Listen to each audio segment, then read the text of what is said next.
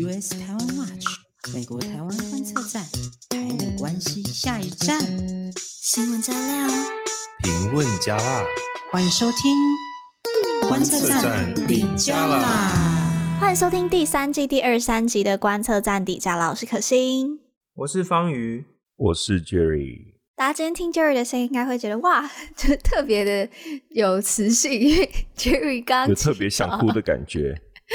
Jerry，现在你跟大家报时好了，现在是你那边几点？七点半啊，早上七点半。其实也没有说到超级早，但是因为昨天太晚睡。周末呢？周末早上七点半。对啊，周末这样很早。对对，那我们就先跟大家报告一下，我们今天的录音时间是台北的五月十四号礼拜六晚上的。接近九点钟的时间在录音的，所以大家听到的时候，有可能新闻已经有一些进展了，请大家再多多注意。那呢，我们今天再进入到新闻，今天有重大新闻，台美关系的重大新闻。那我们也会再跟大家分享一下最近在美国东协的这个高峰会。那我们也要来聊一下呢，美国的民生问题，就是严重的通膨，以及最近我不知道有没有一些。家长在有听我们的节目，如果有的话，有可能大家有感受到，就是美国的这个奶粉荒非常非常的让人紧张。好，那这是我们今天的重要的新闻，但最大 highlight 就是我们的国务院的台湾网页改版了。那这边呢，也要跟大家提醒，你说我们的国务院好像感觉。好像感觉是我们台湾的，是华视啊，华氏不是这样吗？华视美国副总统，美副总统 乱灌，乱灌这个形容词。对对对，好，哎、欸，华视那真的有点夸张了，真的有点夸张，第七次了吧？对不对？就之前是蔡依依，直接整个放放飞，因为放飞自我了。好啦，就是希望华氏加油。怎么突然讲到这里？啊但是今天有个重要事要先提醒大家，就是我们五月二十四号，大家听到的时候还应该是来来得及去报名。我们五月二十四号在台北有包场香港的电影《少年》，那是在真善美电影院，在谢面町那里，然后是晚上七点到九点。那看完电影之后呢，方瑜还会来帮我们做一个座谈，来聊一下，就是从这一个电影。得到的一个启发，对于整个社会运动啊，台湾的呃民主运动的一个启发，对，所以诶，方宇要不要推销一下？没有错，我会带大家讨论一下，说，诶，为什么香港人跟这个呃独裁政府争取这个民主，他们遇到的困难到底是什么？还有，当然呢是会比较一下，像少年呢跟这个之前的纪录片《时代革命》之间有什么不一样？然后还有就是大家来想一些哦，关于说这个社会运动啊、集体行动啊这些呃议题这样。嗯，哎，有人在我们的那个报名表上面问说，哎，我可不可以提问？是可以提问的，对不对？应该是可以，我们会那个留一些时间。对对，就是看那个。也有人说，我们还要看一下那个时场地租借的时间到什么时候。对对对，但是还有人问，就是说可不可以跟那个讲者合照？我在这边马上帮大家问方宇，方宇可以吗？哇，粉丝哎、欸，当然可以啊，超多人这样讲，可以耶！恭喜大家，所以大家方宇的粉丝要过来哦，获得合照机会。对。好，那呢，还有一个就是跟大家预告一下下周的一个访问。呃，我们这周的这个 podcast 是没有访问，然后下一周的话，大家知道我们这礼拜有个很重大的一个新闻嘛，就是香港的这个枢机主教他被逮捕了，然后现在已经保释了。嗯，那但是这这个新闻是非常非常大的。那我们有邀请到之前呃访问过陈日君主教的一个记者，他不是那种。简单访问一下，他是真的，呃，花了一个很长的时间跟他做超过一个小时的这样的访问。那我们就想要从这个记者来更多的了解陈日君主教他的故事，还有他整个人对于啊、香港还有民主的一个看法。那我们这个是下一次的 podcast 的访问。好啦，那我们就进入到今天的第一则大新闻，最大最大最大最大就是。国务院的台湾网页改版了。好，那呢就是原本是五月五号的时候，美国国务院布林肯他要发表一个中国政策的演说，然后没有想到呢，布林肯确诊。前阵子不是那个 Pelosi 确诊，然后又是萨奇确诊，然后现在是布林肯确诊。对，所以就是白宫大家就是只剩下拜登了，呃、对不对？只剩下，会不会拜登其实已经确诊，但是他不告诉你。这个，因为毕竟是美国总统。我其实有想过这件事情，哎。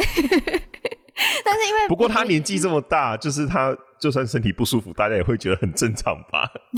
就是不知道他是真的确诊，还是真的是因为还是因为年纪这么大，大他确诊，大家才紧张。嗯，有可能。可是你看 Pelosi 八十几岁，然后他确诊也是休息个三天，又活蹦乱跳。哦，对，Pelosi 他的比拜登大。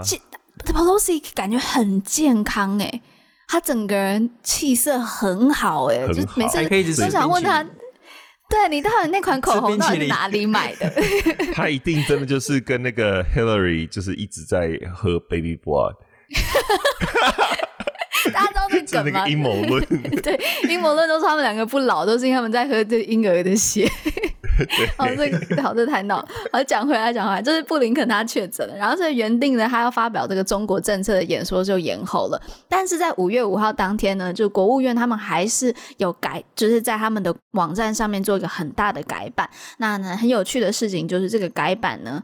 诶，过了五天，台湾才有就是这方面的报道。那为什么会那个时候才有报道呢？是因为有两位旅美学者，也都是我们访问过，就是王洪恩跟叶耀元老师，呃，他们就写了这这个题目的文章，然后才引起这个台湾的关注。然后不止就是引起台湾媒体的关注，也引起了我我猜应该是就是他们两个引起了中国方的关注吧。就之后中国也就出来，然后去批评这件事情。所以呢。我我觉得是不是中国国务院那些工作人员都会被骂，就是平常都没有太好好关注美国国务院的网站，然后竟然还有两位旅美学者来帮你们就是点出来。对，这次这个所谓这个更新啊，是更新那个美台关系那个那一那一页那个页面，就等于是国务院形容说哦，现在的呃美国跟台湾的关系是什么这样。那我觉得改版内容真的是让全中国十四亿人都惊呆了这样子。什么农场 标？什么农场标题？就 是跟法白访问之后就学坏了。对，我们有认真学，学坏，这是学好，这是认真的学。那哎、欸，人家法白是得奖的 podcast，我们要跟他好好的看，对，对不对？好啦好啦，那我们这一集的 podcast 就是我们内容震惊，但标题就是要震呆了，让人家注意。对，好，好，所以这这份他到底改了什么？他到底改了什么？对，就是这一份这个就是美台关系这个形容啊，它就是呃，就是改了相当多的东西。因为上上一个版本是二零一八年的时候出的，那它这次改掉就是说，嗯、它整个移掉了，就是删掉了美国不支持台独这样的一个叙述。嗯、然后呢，而且这个不支持台独呢，是什么时候到现在？这个就是克林顿时期讲的哦。是克林顿总统时期，克林顿是什么时候当总统？二十几年前，一九九呃一九九。他讲那个 三部三，他讲那个三部政策是一九九九，是不是？还是九七？一九九九。然后他就讲说不支持台独嘛，对不对？那哎，这、欸、这当然就是不支持跟反对还是有一点差别啊。就但就不支持并不代表反对，嗯嗯嗯，但是他就不支持台独，这个叙述整个拿掉哦。然后他移除了一中政策的这个解释。然后就是反而是强调说什么对台六项保证啊，然后还有讲了很多说台湾的经济安全啊，这个跟美国的这个合作哦，就是还特别讲说台湾在很多方面已经成为美国重要的盟友。那所以我们这边就在帮大家知这个、嗯、盟友是用 allies 吗？还是还是用什么 partner 吧？他好像是用 partner 这两个字其实是不一样，不太一样的。partner 的我觉得伙伴关系高一些，应该是要讲说是一个伙伴关系，对不对？嗯嗯嗯嗯嗯，因为这为什么这么重要？我们就先来说这一点哦，就是说之前呃，你看我们的二零一八年那一份，他就说美国跟台湾就维持了什么 unofficial ties，就是这个非官方关系，而、啊、这个就是大家要知道的嘛。那可是这一次就不是只有讲什么 unofficial ties，而是讲说哦，我们就是很重要的 partner，好，然后呢，在这个在这个有合作，那个有合作哈。就已经变得很有温度，你知道，就是不是像以前就说 OK，我们就维持一个关系这样而已哦。嗯，这个当然最重要的是在一中政策这个呃底下哈，底下之前一中政策他讲一堆哦，就是美国一一直以来一中政策什么，这次全部都拿掉哦，就直接只强调六项保证。那这六项保证就是对台湾的安全保证啊，就是说美国不会改变台湾关系法，不会对军售设限制，也不会征询北京意见呐，叭叭叭这些。这当然就是对台湾比较有利的那个部分。那一中政策，其他的那些部分就就拿掉不讲了，这样子。这当然不代表说美国就会改变一中政策，不可能啊！美国就是一中政策会继续下去，美国也不可能随意的改变台对台湾主权地位的看法。但是呢，对这这个改变指的是让台湾的保证跟保护呢，大幅的被强调出来，这样子。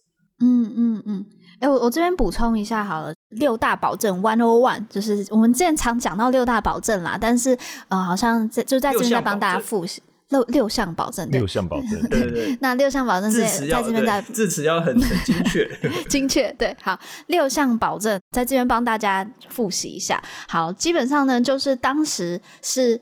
雷根总统，雷根总统呢，他跟中国签了一个八一七公报。那那个时候，他之所以签八一七公报，跟他当时的这个国务卿海格是有一些关系的。就是国务卿海格，他很希望去推动就是美中之间的关系嘛。所以呢，最后就他们就签订了八一七公报。但签了八一七公报之后，雷根才发现，哎，原来就是这个八一七公报有点太。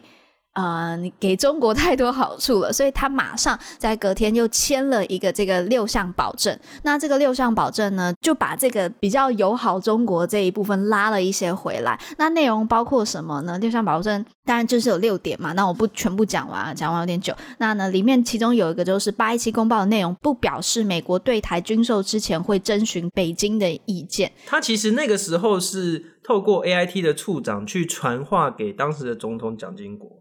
就是跟美，就等于是美国对台湾释出一个安全的保证，就是私下这样子沟通。对，那这个六项保证经过了物换星移之后，在二零一六年的时候，透过国会的一个决议文，正式的变成不是解密，就是正式的变成一个成文化的一个呃六项保证，就变成嗯嗯嗯由国会来做认可这样子。对，所以就等于是美国就是军售是不会停止的啊，这些这些对台湾的安全保证就直接把它成文化了。还有一个很重要一点，就是之后是哪一年的时候解密啊？是二零一八吗？还是二零一九的时候？六项保证有再次解密，然后那时候里面就有呃提到，就是说还有一部分是说，美国卖给台湾的军售是会依照北京的这个 threat 去做调整的。波顿啊，波顿就是之前一个国安顾问波顿先解密了一个 memo 哦，就是那个 memo 就是说哦，雷根。下了一个就是指令，就是说，OK，我们以后对台湾的军售必须要考虑到解放军的实力，然后再接下来是对六项保证内容的解密，就是当时的那个东西有什么，就全部给它解密出来。就是说，哦，等于就是刚才说的这个小 memo 呢，就的确就是在那个六项保证里面之一这样子。对，我觉得这个的重要性在于，就是说，你看我们多年之后看到这个解密内容，发现其实当时美国是强调说。譬如说，还是会对台湾军售嘛，然后而且军售的内容要能够抵抗中国，right？嗯。但是你知道当时八一七公报的主要内容就是要承诺逐渐减少对台的军售，对对对，就是他等于是公然的，就是直接你知道说一套做一套，但是他做的那一套他不能说，所以他就私底下这样子先讲，对对对，所以。不是说帮美国讲话，不过我觉得回顾到现在今天发生的这些事情啊，比如说国务院的官网开始更新内容，我觉得其实大家也都可以 了解到，说就是哦，有些东西其实是他们内部可能已经有共识的，只是说他在表面上没有告诉大家。嗯嗯嗯，好，那我们再继续往下走，就是这一次这个国务院官网改变的还有另外一点，让 Jerry 来讲好了。对。那新版本就移除了美国不支持台独这个叙述嘛，而且并直接就是说，两岸的和平未来必须建构在台湾人民的期望跟最高福祉之上。嗯嗯嗯嗯。那这个就是刚刚像刚刚方宇讲的，就已经是改变了从克林顿时期以来的核心立场。那当然啦，就是。移除不支持台独，并不等于支持台独，所以就是大家要很小心这种外交的词令，就是要他的双重否定啊，或者怎么样的否定，你要去特别注意。嗯，对，所以不支持和反对之间，其实这个立场差很多。一样的，对，对对对。但是过去这个常常会被中国拿来做文章，就对了，就是说，哎，你看美国不支持台独啊，那很多人如果没有仔细去想的话，他就一听之下就说，哦，对，中国是直接超译。中国是直接超译说美国反对 反 反对是不是？对，那所以中国官方的讯息像刚刚方宇讲的超一直超译，那每一次只要有高层的官员会晤，中国官媒就会到处宣传说，可是美国反对台独哦，这样子。就像上次那个谁啊，上一次是呃，国安顾问叫什么？突然忘了他名字。苏立文啊，苏立文，苏立文，对对对，苏立文那个时候他也有讲过一次。啊、呃，美国不支持台独嘛？那个时候马上也就被就是大肆大肆的做文章，然后你可以看到各个的这个官媒就是大大的标题“美国反对台独”这样子。还有拜登习近平会那个谈话也是啊，嗯嗯，对对对，对啊。然后呢，然后你就会发现台湾的媒体也会跟进中国媒体 到处讲说美国反对台独啊。嗯、所以这一次国务院就是直接把这个叙述从官网上拿掉。然后呢，刚刚前面讲到后面有一段更新嘛，就是两岸的和平未来必须建构在台湾人民的期望和最高福祉之上。这种说法听起来也很像是美国已经认知到，其实会改变两岸的那一个对那一方，几乎就只有中国会用违反台湾人民期待的方式去单方面改变。嗯嗯嗯、所以他还特别强调说，不能违反台湾人民的期望。没有错，而且哈，在这个美台关系的叙述的这个改变，还有一个非常重要，就是说它多了很多非常具体的这个双方的这个合作的机制。这什么叫具体的合作机制？包括台美经济繁荣伙伴对话、台美科技贸易暨投资合作架构这些，它直接把它写出来，还包括了像台美教育倡议这些，直接的写出来这种。所以从这边可以看到，就是说。从这个庞佩奥国务卿时期推出来一系列的这种对话机制啦、啊、合作的机制啊，就已经是变成常态化的。他就直接把它写上来，那等于就是说，我们可以确定这些机制都是会继续进行下去，而且这些机制呢，都是我们说的所谓的 working level，就是工作层级，就是真的有这个合作的机制正在进行，而不是只有就是啊双方啊谈一下话，然后就。高层哦，就各自回去，不是的，是真的工作层级这种。所以说这次的这个更新啊，就等于是对台美关系的一个肯认啊，或者是一个非常好的一个进展。国务院台美关系。这个网页的更新，其实也让我有点想到之前我们啊、去年初的时候，蓬佩奥他刚离开的时候，他不是有解除内规嘛？就是解除内规之后，就可以看到很多台美关系上面的这个交流层级就直接提升了。我觉得这一次会让我想到当时是原呃原因是因为就那一次有点像是把里面这这都是两个都是结构。性的去改变一个美台美关系上面的一个政策，或是原本有的一些包袱，对，我觉得应该是要讲那个包袱，嗯、解除内规是比较像是内部的这个包袱拿掉，那现在是把这个外部的包袱也拿掉，然后重新一个改头换面的感觉。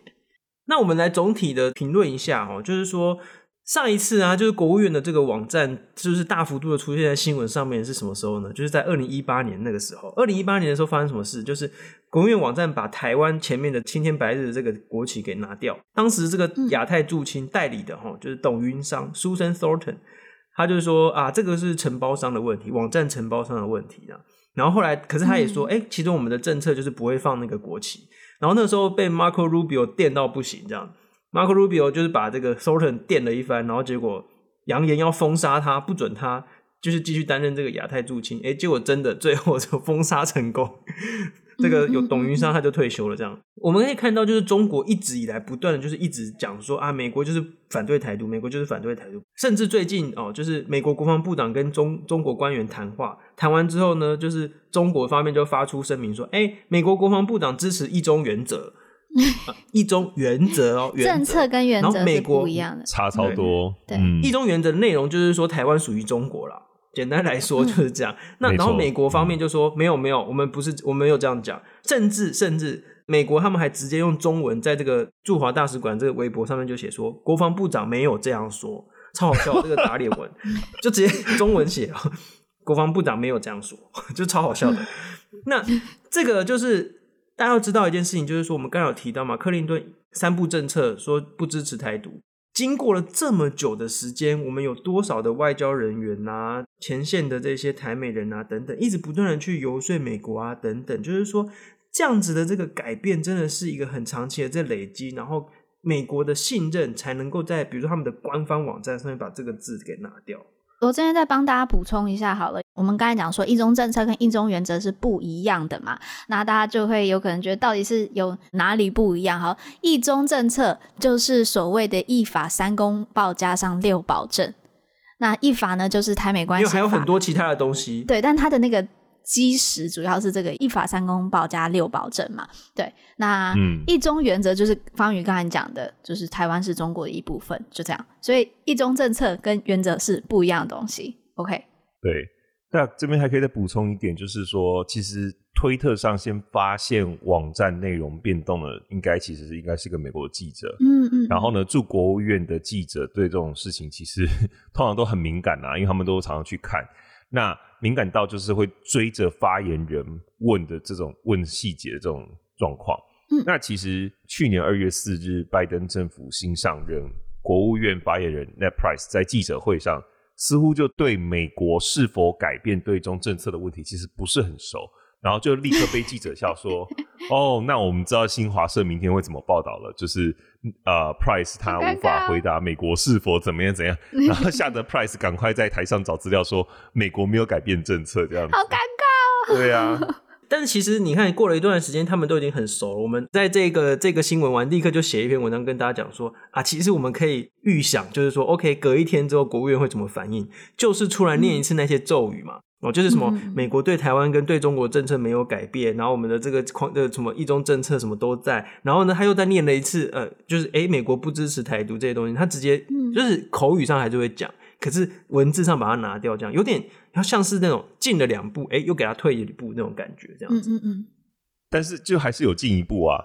对对 对啊，进两步退一步就是有进一步，对不对？可是你看，在台湾很多人会说，你看你看啊，美国就是不支持台独，就打脸啊，什么就是退了很多步这样子。其实没有啊，进两步退一步还是有进一步。他们会 focus 在后来的那个新闻，他们会 focus 在后来国务院出来澄清的新闻，就说你看。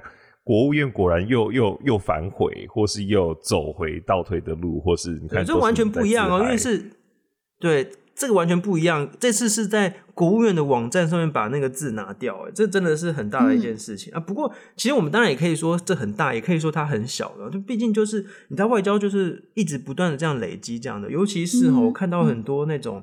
他们可能不见得有公开，可是就是说，在美国曾经待过很长时间的那些台美人，然后就是曾经待过那种倡议社团的人都觉得说，哇，这真的是非常不容易哦。因为以前你看，嗯、就是美国就一直说啊，不支持台独，后来慢慢的改成说，OK，我们跟台湾维持一个 unofficial ties，维持非官方的关系。结果现在这一次呢，嗯、他说台湾 is a key U.S. partner in the Indo-Pacific，台湾是一个美国的重要的这个伙伴哦，在这个印太区域，这些改变。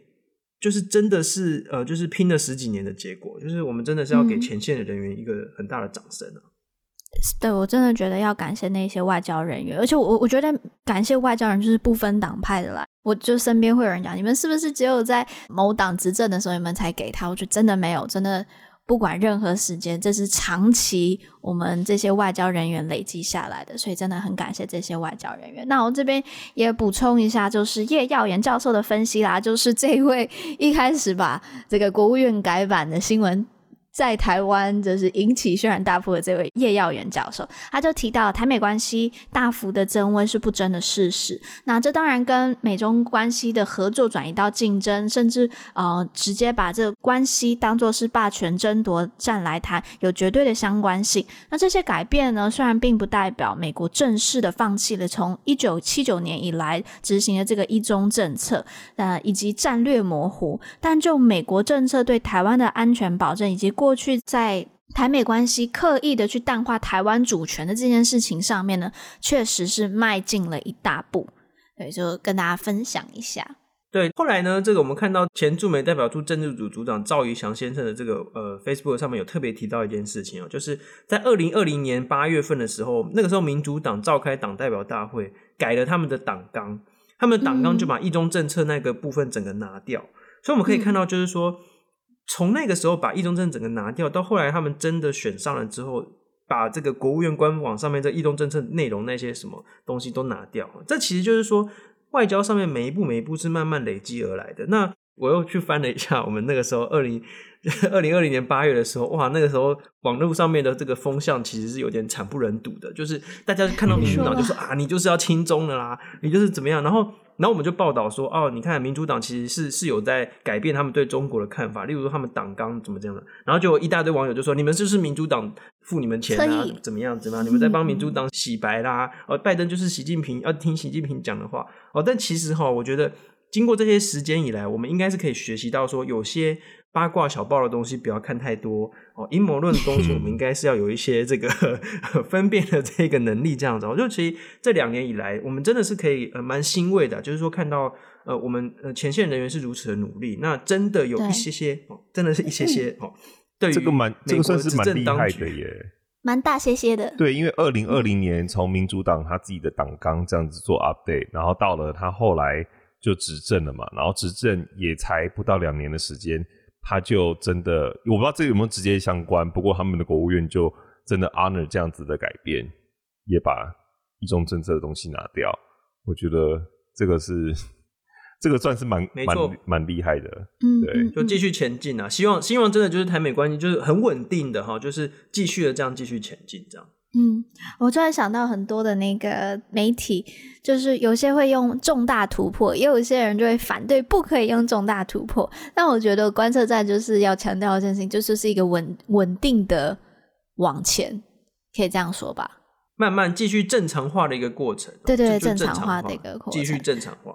嗯，好，那我们就进入到我们下一则新闻啦，就是 ASEAN，就是东协。啊、呃，原本呢是在怎么这么多事情都都延后了，好，就是二零二二年的一月，就今年本来一月的时候要办美国跟东协的这个高峰会 US ASEAN Summit，那呢就是因为延期，然后最后是在十二呃五月十二号跟十三号，就大家听到的话会是上礼拜的礼拜四跟礼拜五在华府举行。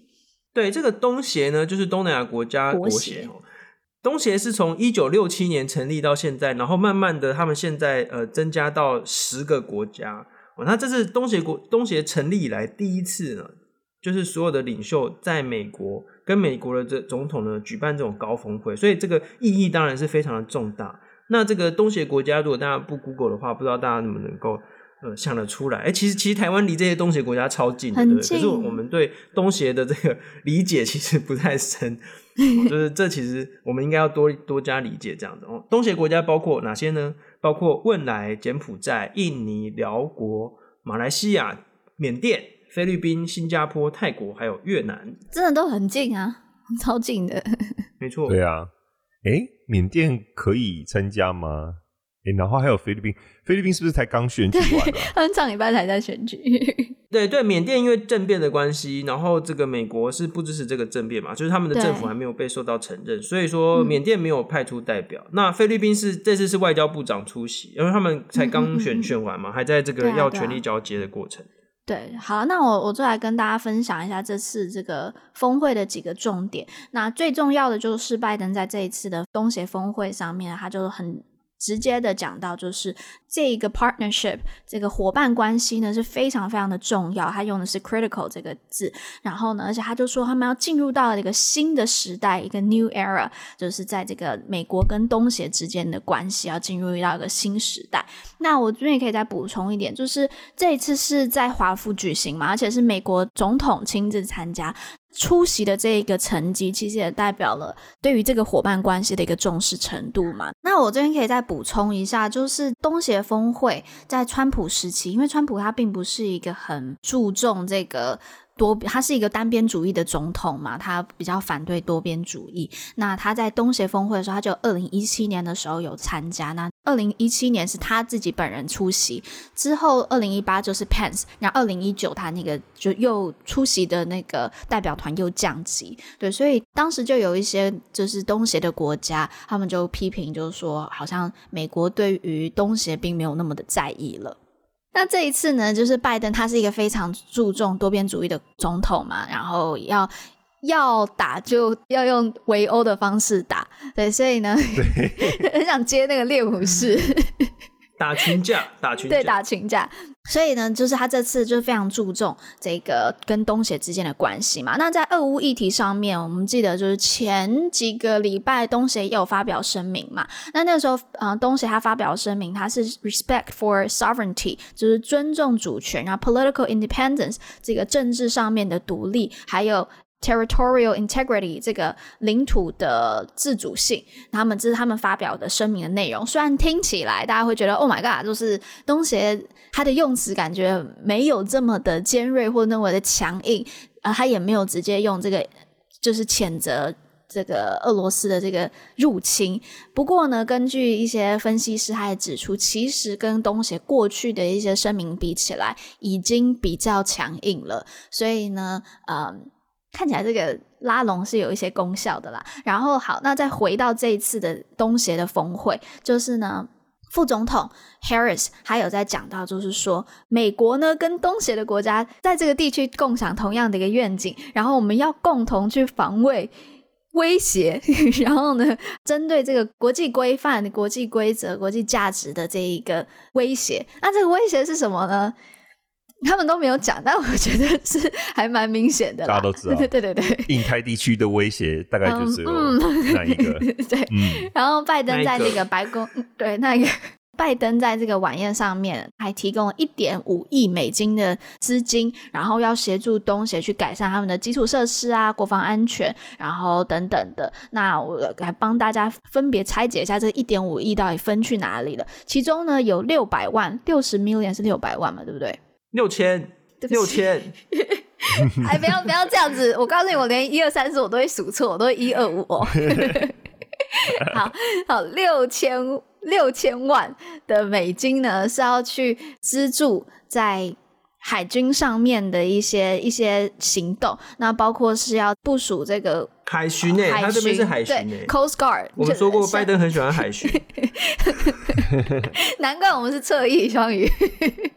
就是因为这个原因，对，我就是海军，没错。对，好了，然后呢，这个六千万里面，在海军上面的行动还包括，就是针对中国的一些非法捕捕捞的一些行动的。他没有讲中国，他就讲非法行非法哦，非法捕 捞。你看你自己带入，你自己你脑袋里面自己已经把想要讲的东西讲出来了。不好意思，不好意思，明明没有讲针对的那个国家讲出来了。但是太明显，在那个地方会非法。好啦，好啦，好，没事，没事，大家不要想太多。好，好，好，那另外的没有针对，没有针对。好，四千万呢是要去呃资助在这个 clean energy，就是干净能源上面的一些行动。好，那有。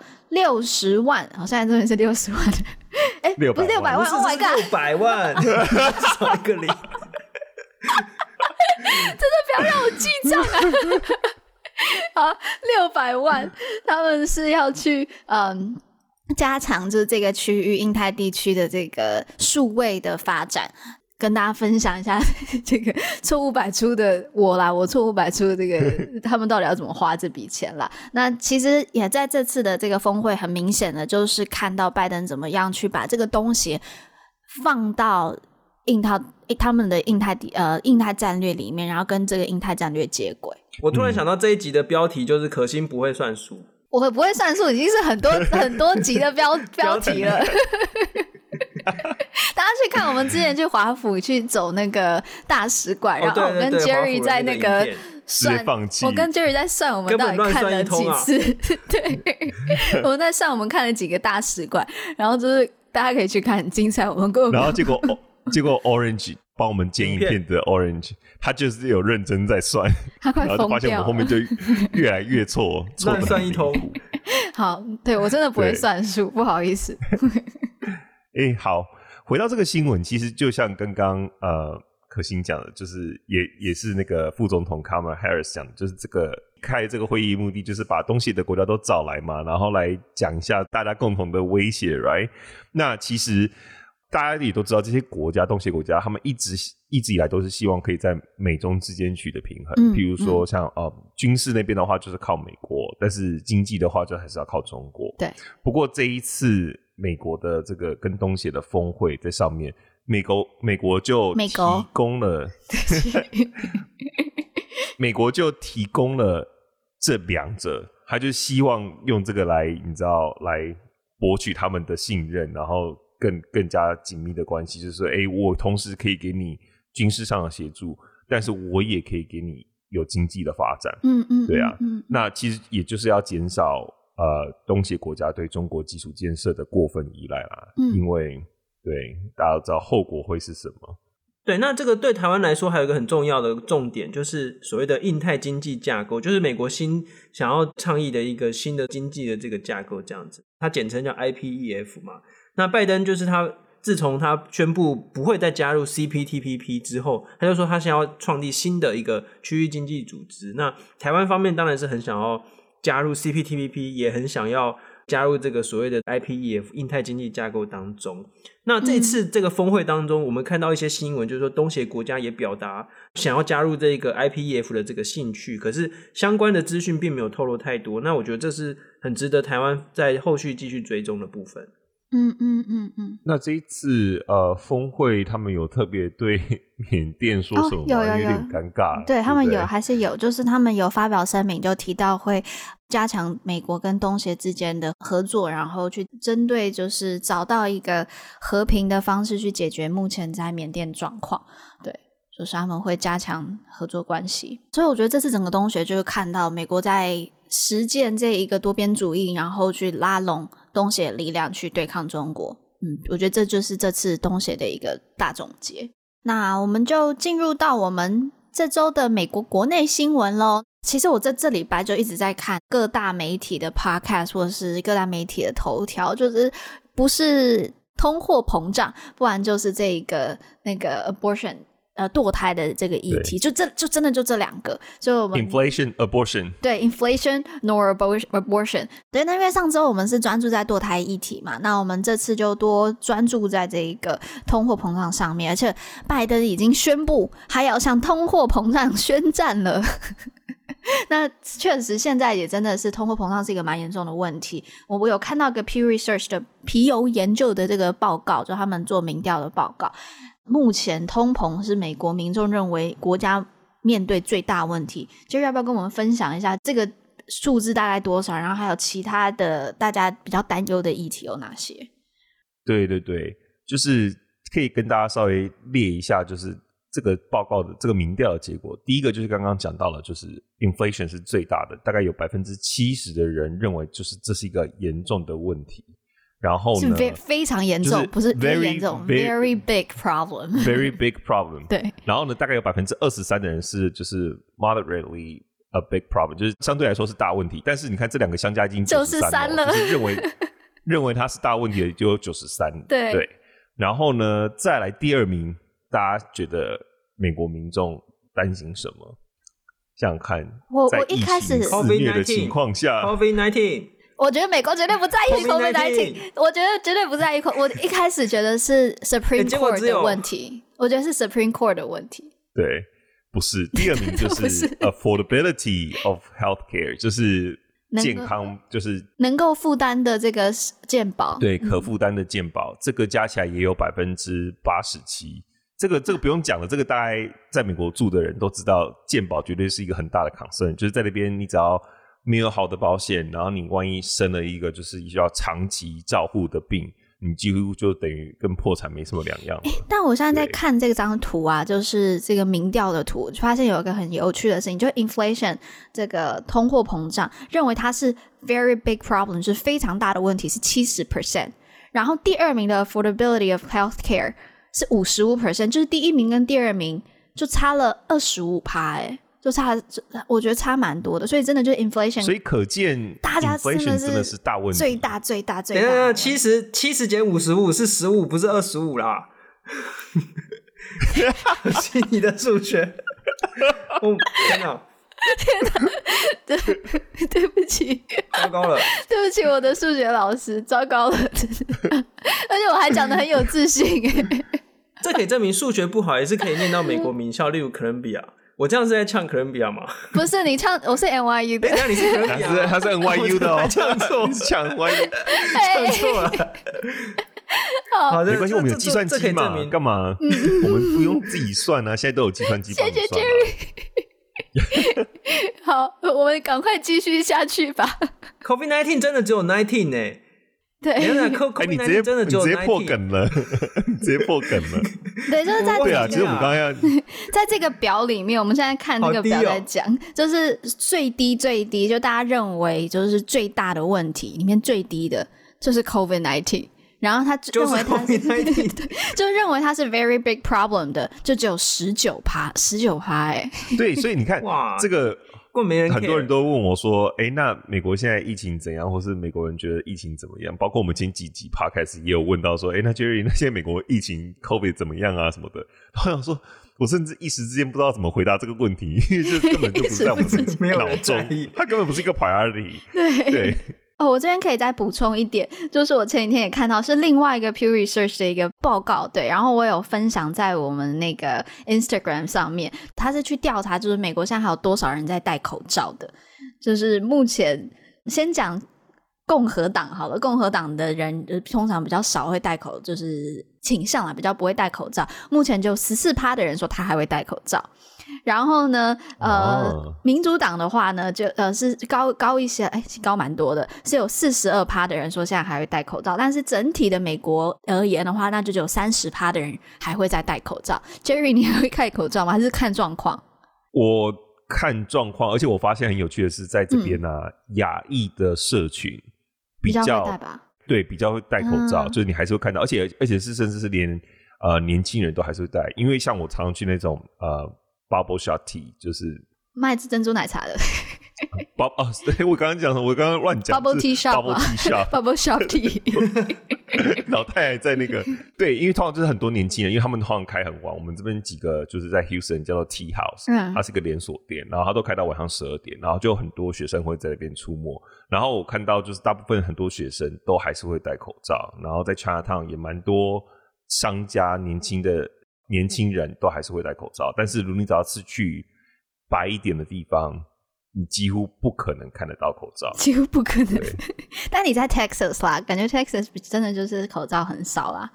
也是，就是对，在这边大家就是比较 free。好，我们讲回来这个 inflation。对，所以可见就是 inflation 真的是一个超级超级大的问题。然后呢，哎、欸，那你那、呃、你自己感受得到吗？我自己，因为 我们刚刚前面还在聊，没有，因为对，的确，如果你看一些呃，grocery，就是那种一般的那种，如果你去超商买东西啊，食品其实价格都有来上涨。嗯，那但我自己的话，可能是因为我买的东西本来就很贵，它本来就不是属于，就是它不是属于。立刻会受到这个 inflation 压力的，因为他们可能原本的 profit margin 就蛮高的，嗯嗯嗯嗯，就是他们原本的有机？有机的东西，有机的东西，像我对，因为像啊、呃，我现在都是喝燕麦奶啦，就是 oat milk，嗯嗯嗯，那 oat milk 的话，就是我不知道，哎，我突然忘记那个牌子叫什么，就是 Oatly 嘛，嗯、就是台湾现在也有。对，台湾现在也很很红，对我都买那个，那个的话价格都差不多，哎，就是在超商里面价格都就是。就是这么贵，嗯、所以它就没什么变化。然后像鸡蛋的话，我也都会，我自己都是买，一定是要买那个，就是 cage free，然后 organic，、哦、就是因为我很爱吃鸡蛋。就是它不需，它不是被关在笼子里面养的，对，它是对我，而且如果它有特别讲说它是放牧的那一种鸡蛋，我就会就买那个，因为我之前就是自从我大学上了那个 animal right，在台大有一个动物权的课。嗯嗯嗯然后呢，在那个课堂里面，我们就看了非常多，就是很惨无人道的一些在牧场里面的影片，尤其是鸡，鸡真的是很夸张，因为他们都是尽可能的塞很多只鸡在笼子里面，对，而且要一直一直让他们生生鸡蛋。然后尤其是它，因为你知道鸟是超级敏感的动物，然后呢，你知道他们是怎么样？就是因为它太挤了，然后他们压力大的时候就会开始用，就是一直啄自己的身体。对，所以他们就把他的那个嘴巴的那个皮剪掉，然后呢，很多鸡它是在那种铁笼嘛，然后从小困在里面，所以它的脚都是断掉的，就是它因为就被卡住，然后尤其是肉鸡的话，他们就是要让它快速长肉，所以就是那个品种都有挑过，然后因为它肉长太快了，所以它无法脚无法支撑身体的重量，所以脚也都是会断掉的，所以就是反正我那时候就是。有一个受创的经验，就是看到就觉得哇，好恐怖哦。然后从此之后我，我我买鸡蛋看情况啦，我不会就是真的很挑剔。但是如果他有让我选的话，有 cage free，我一定是选就是 cage free。但他们就是价格比较不不俗，但是我目前来讲，我补充一下啦，这个改太多。cage free 的那个鸡蛋，就我的经验来说，一年前呐、啊，就是说大概大概是五块钱左右吧，五到七块，嗯，对不对？对。对对对，没错，对吗？五五到七块，那你一般来说，你的一般的蛋大概就是两块到三块左右。然后最便宜的时候两块以下的。一块。一块九九，对对，你可以买到一块，就是特价的，特价可以买到一块到两块之间，这样。是一盒哦，我们现在讲的价格是一盒，但是一个 dozen 就是十二颗。然后牛奶的话，有机的牛奶一 gallon，一 gallon 是什么概念呢？一 gallon 大概就是台湾的那个大瓶的那个牛奶，就是一千八的一千八 cc 那个牛奶的两倍。就是一 gallon，就是台湾在这个超市等于就是半 gallon，就是一千八等于是半 gallon，然后就是卖一百六台，就是等于是五块钱美金嘛。就是台湾的这个超市里面的那个半 gallon 卖五块钱美金，在美国半 gallon 一般的这个呃超市两块吧，大概就是一半的价钱，对，就是两块左右。嗯、然后你五块钱美金可以买到有机的有机的牛奶一 gallon，嗯，嗯，嗯，所以美美国牛奶是真的很便宜啦。没错没错，就是超便宜的。我刚才听 Jerry 这样讲，我这边就可以，我就想到，因为我前几天在听那个 New York Times 他的 podcast，然后就提到，就是说对 inflation 影响的族群其实是蛮不一的。那他就有提到，就是年轻然后没有小孩，就完全打中那个 Jerry，年轻没有小孩的族群呢，就是其实影响最不严重的一群人。那原因是因为他们比较，就他们的 diet，他们平常饮食习惯是嗯比较好去调整的嘛。譬如说我今天我们比较弹性，比较弹性，对，然后。后，但是如果你有小孩的，那你其实是很，就是你马上就会被影响了。然后，包括如果你又需要在这个时候去买车，车也是一个就是受到通货膨胀很严重影响的一个产品。对，那呃，还有小孩子，如果要喝牛奶，小孩子要喝牛奶，你就没有办法就是去。说改就改的，就很多。如果有这种有家庭的固定开支，固定对对对，对他们就受到的影响是比较严重的。所以我觉得这也真蛮有趣的一件事情。但是呢，最近讲到牛奶，就可以讲一下最近美国碰到这个奶粉荒。呃，已经好几个月了。那原因除了就是呃供应链一直以来就是有的这个危机之外呢，在二月份的时候，雅培，嗯、就他们就是大家在台湾也知道这个雅培这个大厂牌，他们传出了就是他们的呃奶粉有受到这个某种菌、某种杆菌的这个污染，所以他们下架了他们有三款非常热销的奶粉，所以呢就造成了一个奶粉荒。然后大家也发现哦，就是。原来这个奶粉的市场其实是缺乏竞争的。诶，说到奶粉，好像是就变成我的手背范围。对啊，我我真的我我真的从来在 逛逛那个逛超市不会走到那排，所以这完全不会走到那。对，我就有点觉得 要怎么讲啊？交给你了，方宇。这个好，那先讲一下雅培。好，雅培就是现在大家最最熟悉，就是现在超商不是进了一批这个快筛试剂吗？就是最最近几天、嗯嗯嗯、一剂一百八那个快筛试剂，就是雅培的哦，就蓝色的那个包装。所以雅培就是一个很大的这个呃生计啊，这个食品的这个公司。台湾最近其实也有针对奶粉或者是这个母奶的这个讨论哦。这个是在呃上个月，就是四月份的时候呢，有立法委员林长佐他在这个立法院里面的质询，然后就质询这个卫福部长以及这个行政院长苏贞昌哦，他就说台湾现在就是一直不断的有点逼迫，甚至是强迫，就就是。就是每一个新手妈妈都一定要喂母奶，然后把这个当成一个很严肃的 KPI，不管是医院也好，或者是这个呃，就是相关的护理中心，都会一直一直 就是用非常强硬的这个手段去逼迫这个母呃新手妈妈来喂母奶。但其实呢，就是台湾的这个母喂母奶的比例真的超级无敌高哦。就是说，如果我们以六月六个月，就是说你喂母奶喂到六个月来说的话，台湾的比例差不多百分之四十左右，四十上下。嗯，这是一个非常高的比例。我们如果看的话，像美国跟加拿大，大家可以猜猜看，就是喂母奶喂到六个月的比例有多少？我我猜大概只有两成。哎，欸、你要猜吗？猜那好，那是接下来几个给你猜。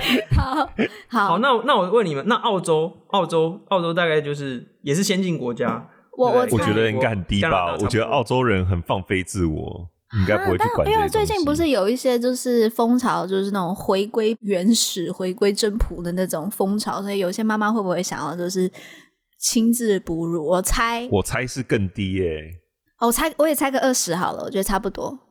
对，但是澳洲好像他们那母乳喂母乳喂到六个月的数据大概只有百分之十。那不然我们再猜一个嘛？好，英国呢？英国，英国，英国，英国。英国，我觉得他们应该都给小孩喝茶吧？应该有二十。乱讲话，对不起。好，这样可以吗？如果给他们喝茶的话，我猜应该百分之五吧。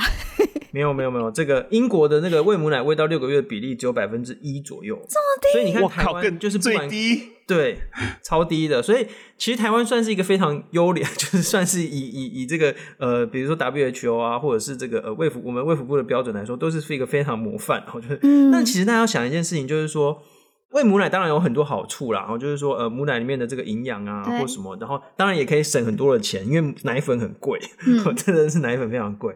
可是大家要注意一件事情，就是说，如果我们是用一种半强迫，甚至是一种社会压力的这种状态，去逼迫新手妈妈一定要喂母乳的话，对新手妈妈来说是一个非常大的压力。就是说，每个人的体质其实不一样，然后能够分泌的这个母奶其实是不一样的，嗯嗯、所以我们不能够用一种就是非常严格的标准说，你就是给我喂母奶，你就是会给我喂母奶。这是这个就是其实就是呃林长卓委员他咨询的内容这样子。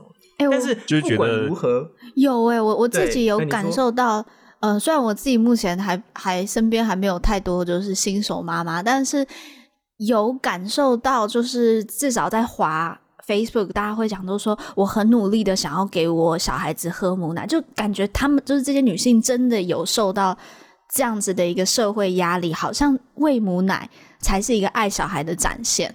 对，但是问题是，就像刚刚方云讲的，很多人没有办法真的这样子一直喂母奶，对，真的是体质。嗯，大概半年前，我有个朋友，他是在这边生小孩子，我后来才发现。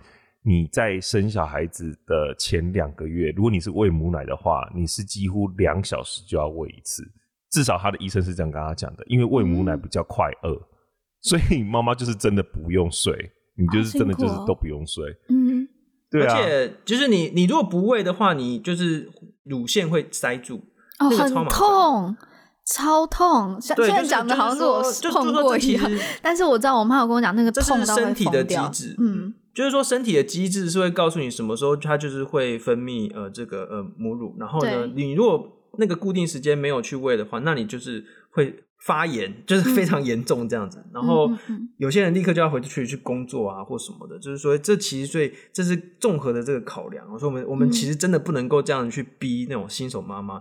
但是，但是我们再讲回这件事情，就是说，现在美国这奶粉大缺货，我已经看到超多人、超多在美国的朋友都讲说，哇，奶奶粉超难买。然后，就算是在台湾好了，你看台湾喂母乳的比例这么高，有到四成哦，嗯、就是六个月喂到，可是也就是说，另外有六成的人还是需要买奶粉嘛，对，对不对？所以说。这个奶粉的这个呃市场其实是一直都很大，而且其实奶粉真的不便宜耶，就是这是一个非常大的这个开销。那现在呢，呃，因为因为 COVID nineteen 的影响，之前这个所有的供应链就大乱嘛，就是你看有些港口这种原物料进不来，然后这个呃各地的这个运输成本都飙涨，所以在现在又加上这个俄乌战争，让这种能源价格又飙涨，所以其实是全世界其实这个是一环扣着一环，都有很大的这个危机啦。那当然，就是跟这个呃通货膨胀也是一起都搅在一起了，这样子。就、嗯、所以其实是我觉得各国其实都蛮政府其实都蛮头大。那尤其是美国，现在拜登的这个呃支持率非常的低哦，应该、啊、民生问题解决不了。然后接下来又有选举，十一月，没错，嗯。对啊，所以其实我身边的朋友有一个感受，就觉得啊，真的是拜登在民生议题啊，在经济上面真的能力很差。然后我有听到就是 Podcast 在 NPR 的 Podcast 在讲，就是民众普遍认为民主党处理经济的能力是低于共和党的。然后这个是民主党现在想要搬回来的一件事情。不过呢，因为又碰到 abortion 这件事情，所以呢，现在碰到 abortion 这个比较属于意识形态的事情的时候，他们又希望。去推，去更去找，把这个嗯、呃、支持 abortion 的这件事情的议员把他拉出来，去就是去提拔这一些人。但有时候比较议题面的人啊，有可能就会嗯、呃、比较不去嗯、呃、在民生面，有可能他就会降低一点点的这个关注。对，那或是他给人的印象就是他是专注于议题的东西，所以呢，就是我相信这也会很大的。Distraction 吗？对对，就是我觉得 abortion 跟 inflation 这两个选 都会是在接下来很大影响十一月选举的。好，我们今天没有 call out，我们也大大超时了。然后我们 从从就是开始讲那个美国新闻，竟然还讲到这是动保的议题，然后又讲到女性议题，是非常的就是呃丰富。然后好，那今天的内容就欢迎大家。呃，如果你在美国的，跟我们分享一下你如何感受现在目前的 inflation？呃，在台湾的可以跟我们分享一下，就是喂母乳的这个经验，然后或是在美国的可以跟我们分享一下，目前你买得到奶粉吗？好，那我刚刚其实，在录的最后一个阶段，我有点恍神，原因是因为我突然想到，我小时候真的常常被旁边的同学说：“可惜你把我的考卷改错了。”你在讲算术？对，就是我，我这个突然刚有个 flashback，就是一大堆同学跟我讲说：“哎、欸，你这改错了啦，明明就扣十五分，为什么变七十五？明明就是八十五。”然后我想说：“哦，对，就是我都一直乱改同学考卷。”所以呢，我突然发现我是有什么奇怪的阅读障碍。这其实是我。就是不是阅读，就只是算术障碍。算术障碍，就是如果听众们有不要乱牵拖，不要乱牵拖你的。哎、欸，那这一集的标题就叫做这一集这一集标题就是可心算术障碍，没有可心跟可心跟同学道歉，可心正是可心正是跟大家道歉。我真的不是故意的。好，如果有人有碰，就是如果有人有碰到类似的问题，我真的我真的算术真的不行，就是我不知道。好啊，有可能是我自己只是基本功打不好，但如果大家知道就有类似碰到状况，就是欢迎在下面。哦、算术不好可以牵拖语文老师，不是不是，欸、我知道标，我知道我知道标题标题要怎么写了。可心当年对他的同学做了这件事情。这一次正式跟大家道歉。这件事情，你真的是很农场，这个、可以哦，这个很很农场。好啊，大家终于知道为什么这次的 podcast 这么闹了。好，我们今天的 podcast 到这里为止，我要去算数学了。好，我们下一周见，拜拜，拜拜，拜拜。